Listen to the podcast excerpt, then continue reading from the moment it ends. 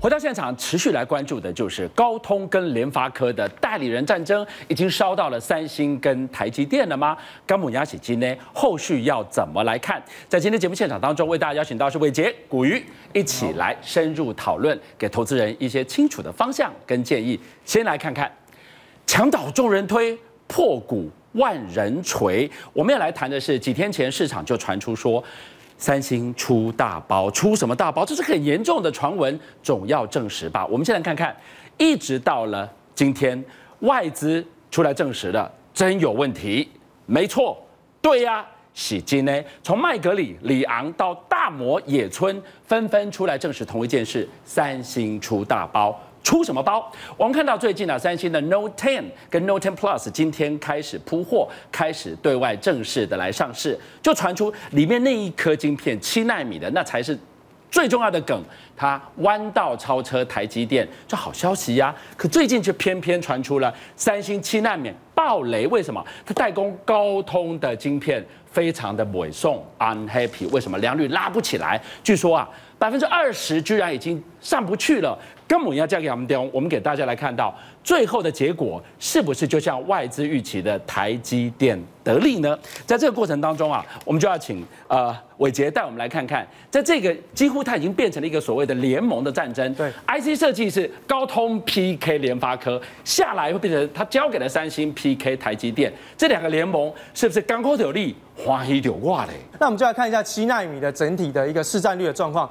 第一名是台积电，哎，这只有七纳米哦，这个是整个市占率的状况，哎，市占率七纳米，台积电独拿九成，三星才多少？十趴，嗯，那为什么？因为它的良率大概就是两成，哦，两成到百分之六十，所以其实都不高哦，而且它的整个良率的状况非常非常的不稳定。所以你在对比说，我们说两成是三星的天花板的时候，那台积电的良率，台积电的良率大概在七成以上，哦，是对，台电在七成以上，哦，所以其实。台积电它在良率上面是相当的稳定，所以在整个七纳米的这个市占率上面就相对的比较高一点点。好，那我们来看到在下一张图的部分，到底来比一比，他们赢在制程是赢在哪个区块呢？那我们来看一下台积电，其实在整个七纳米量产的进度上面已经打赢了三星，好，已经打赢三星。那另外呢，五纳米跟三纳米也是持续在研发当中，所以其实在两个先进制程当中，哎，三星都持持续的落后。三星是非常非常落后。那另外呢，我们再看一下，在整个呃这个资本支出的部分，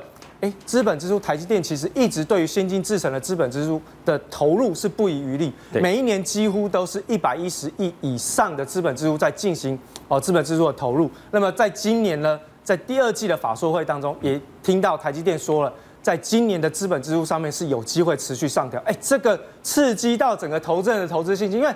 台积电的股价跟它的资本支出投入的金额是成正相关，是只要我看好未来，我投入到资本支出的金额是增加，诶，台电股价未来就有机会动。但是很可惜的一点点就在于说，法人其实买超的力道不够强劲。那么法人虽然说最近他们把整个台积电的目标价上调，最高来到三百二十五，可是基本上，哎，大家看一下，你怎么没有行动？对。哎，怎么会这样？你既然已经调高了目标价，你买进来、啊。对啊，你好像哎，这甜言蜜语嘛，对不对？哎，有没有付诸行动？哎，没有，对不对？那我们说也不用灰心，因为至少在价的部分，它是已经撑住了，是整个台积电的状况。如果说未来要朝三字头迈进，各位前坡的这个空方缺口哦，这个卖压的空方缺口一定要去进行封闭。也就是说，在这个收盘价的部分要把它站上去，基本上三字头台积电是有机会。好，另外我们再看到比较长期。这个是我们长期比较担心台电的地方，因为虽然说它在整个年增率的部分，今年到目前为止，哎，表现越来越好，进入到下半年是到它的旺季，可是呢，对于外资来讲，哎，从一年半将近快两年之前，哎，大家发现到外资其实是从这边开始一路往下卖。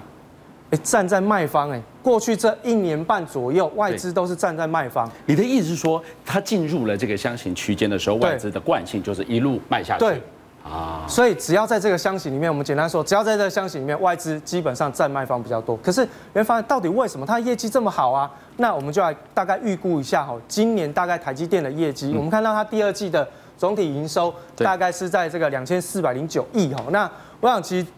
按照台积电所公布的这个公司派的这个乐观的预期去做预估，今年的第三季是有机会达到这个哦两千八百四四三亿哦。那这个这个是成长哦，季成长百分之十八了。那这边我们用季成长百分之十，因为他说第四季不会比第三季好，所以我们就按照去年的模型去做预估。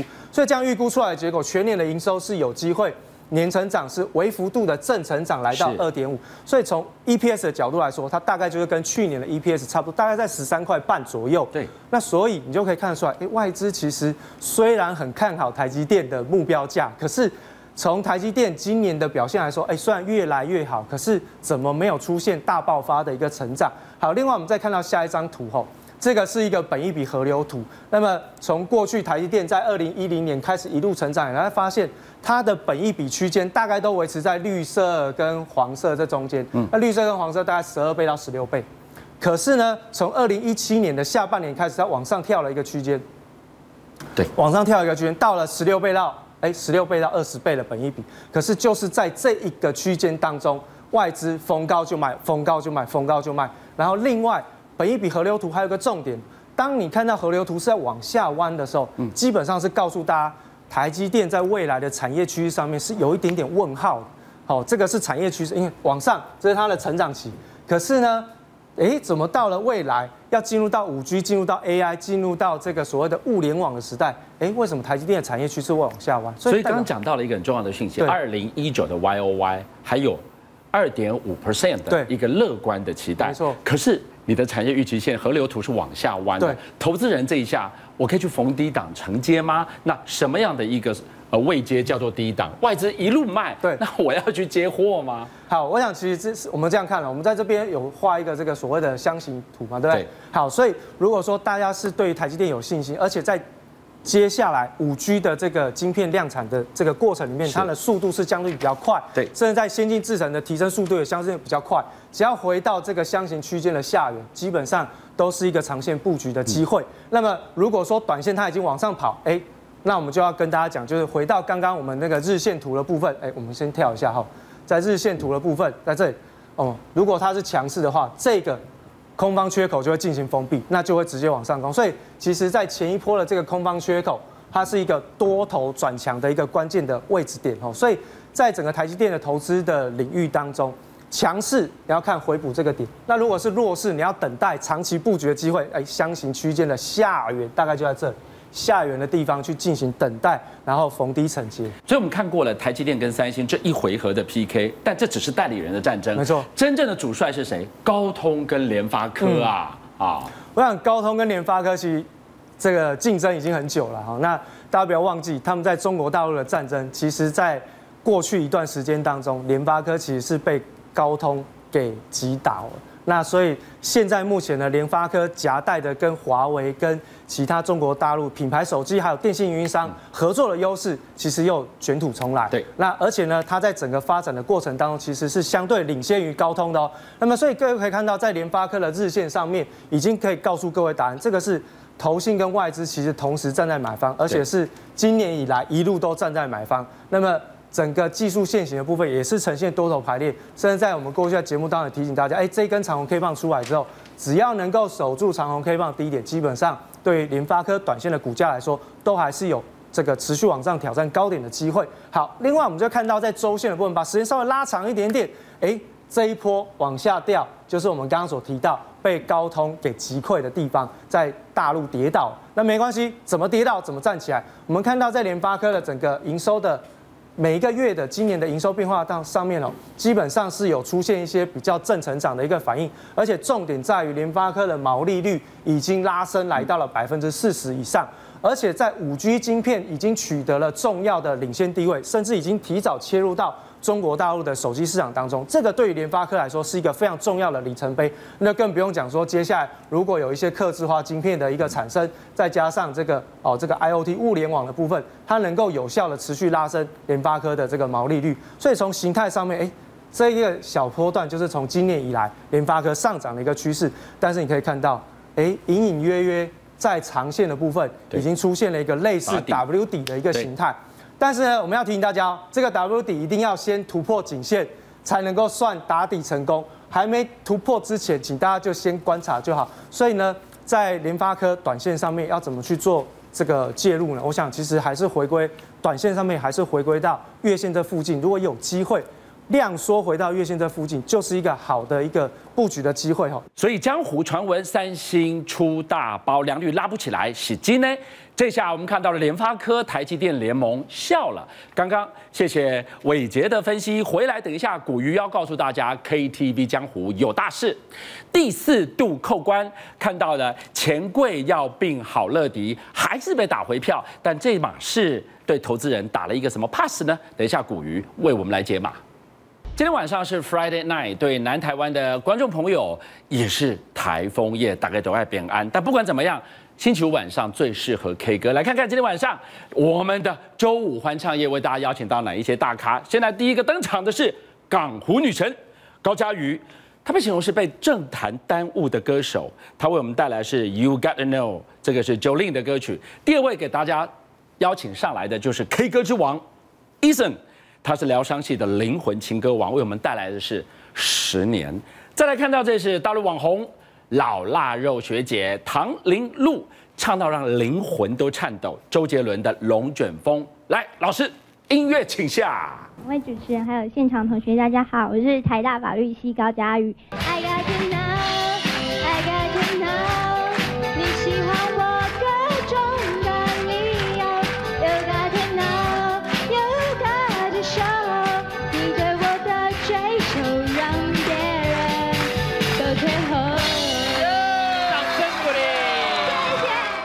如果那两个字没有颤抖，我不会发现我难受，怎么说出口，也不是过分手。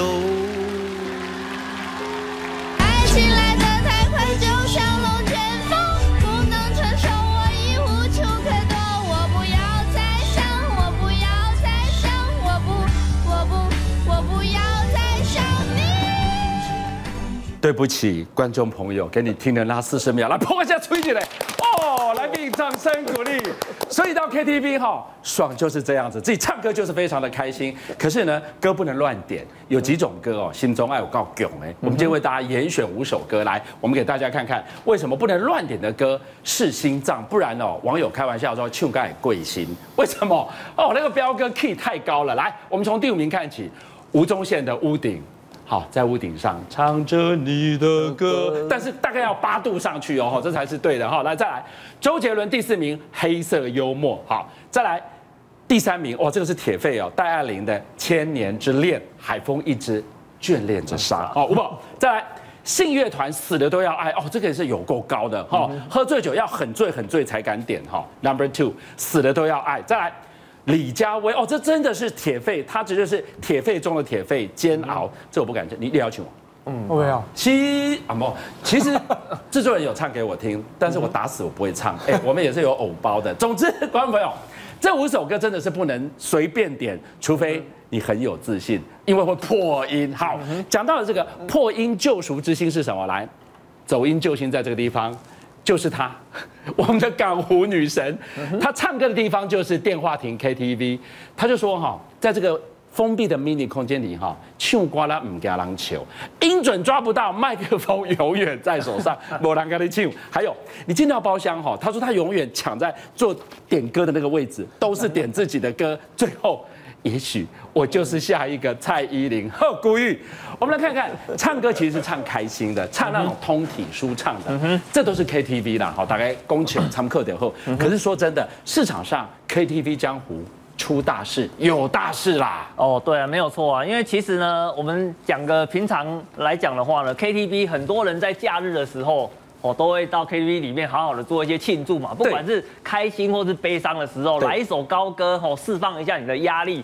不过呢，KTV 确实呢出了一点事情哦。主要的话呢，其实最近市场上呢出现了一个大事情，就是两大龙头原本预计呢想要做一个合并，结果呢被公平会呢直接给 reject 掉了。哦，那。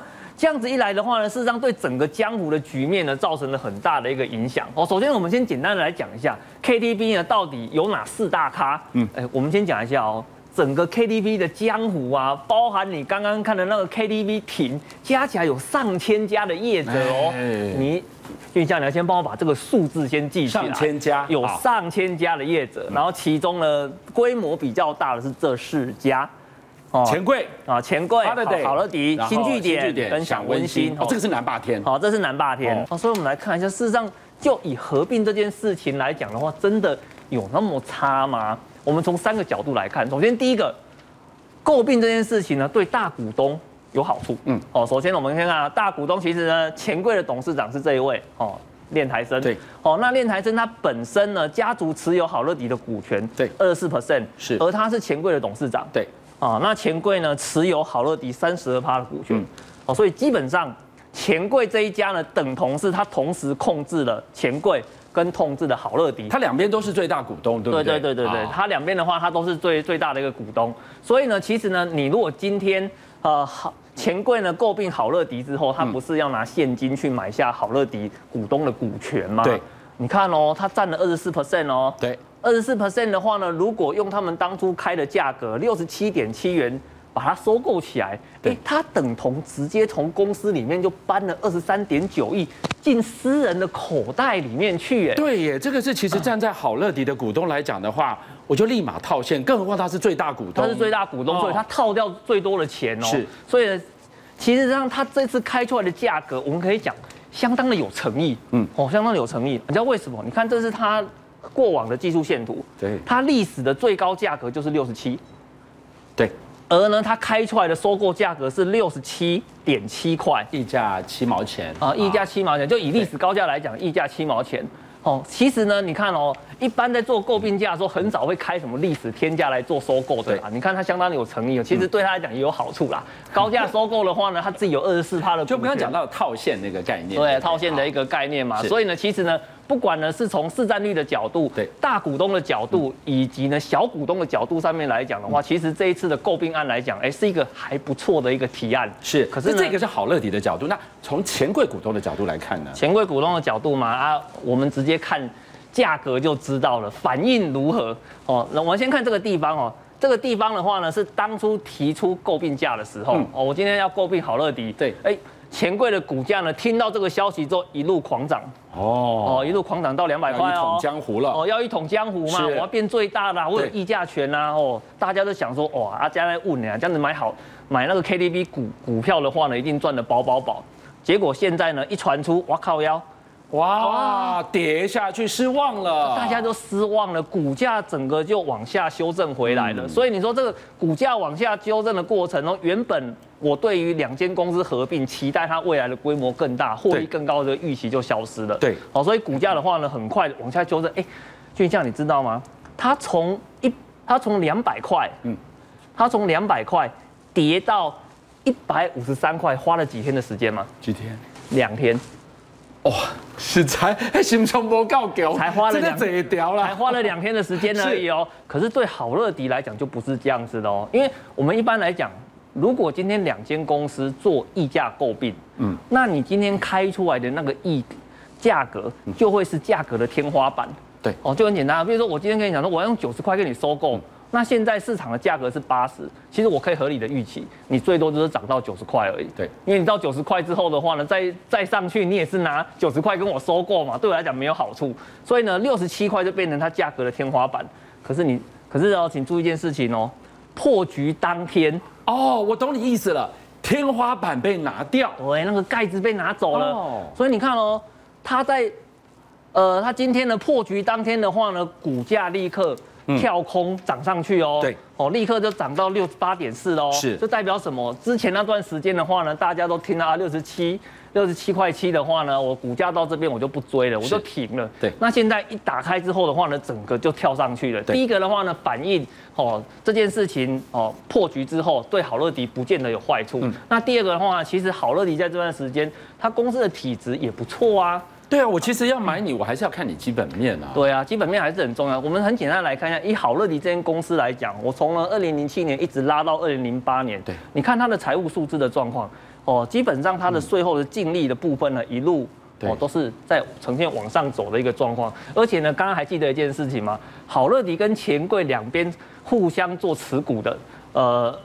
互相持有股权嘛，大概都是二十四趴跟二十六趴嘛，所以好乐迪赚很多，我就认列多。对那好，那好乐迪赚很多，钱柜也认列多。哦，那我们用个部分来看的话呢，看它整个 EPS 跟呃现金股利的状况，其实好乐迪这间公司啊，在很多呢对现金股利有需求的投资人来讲，它是一个默默被关注、默默被大量买进的一档股票。是老板很大方吗？老板给的很大方啊，哦、因为呢，你看哦，哦，请帮我注意一下这个数字，你看，他呢，二零一八年赚了六块钱，对，好、哦，那他把其中的百分之接近八十九趴是都配发给他的股东，哎，对，也就是说我赚十块钱，我就发九块钱给股东，你说这大不大方？我还。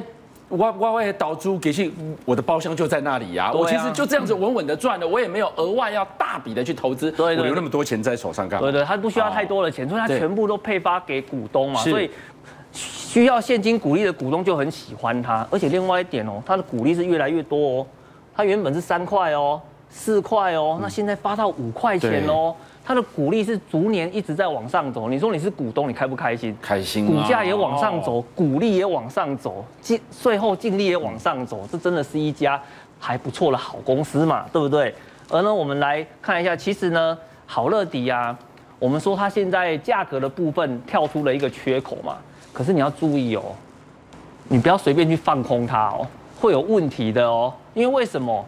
第一个，它还没有除权息哦；第二个。它的旺季还没有结束哦，我们这边帮观众朋友整理了一下，你有没有看到它银它的银绿色的这一条的话，是它长期的营收走势。哦，那基本上呢呈现一个哦稍微有一点点上扬的趋势，对，好，可是呢你看，可是橘色这条线的话代表它的短期营收，你有没有发现它短期营收很有趣，一段时间就会上去，一段时间就会上去，一段时间就会上去，所以呢，哎。它的营收旺季有一波在一二三月，所以呢，事实上它还有一个营收的利多，现在都还没有发布。那你如果跑去觉得它购并失败，跑去放空它的话，我觉得这是不是很 OK 的一个行为？而且是重点是，哎，它还没有除息哦。而且你看它的股价趋势一路往上走，这代表什么？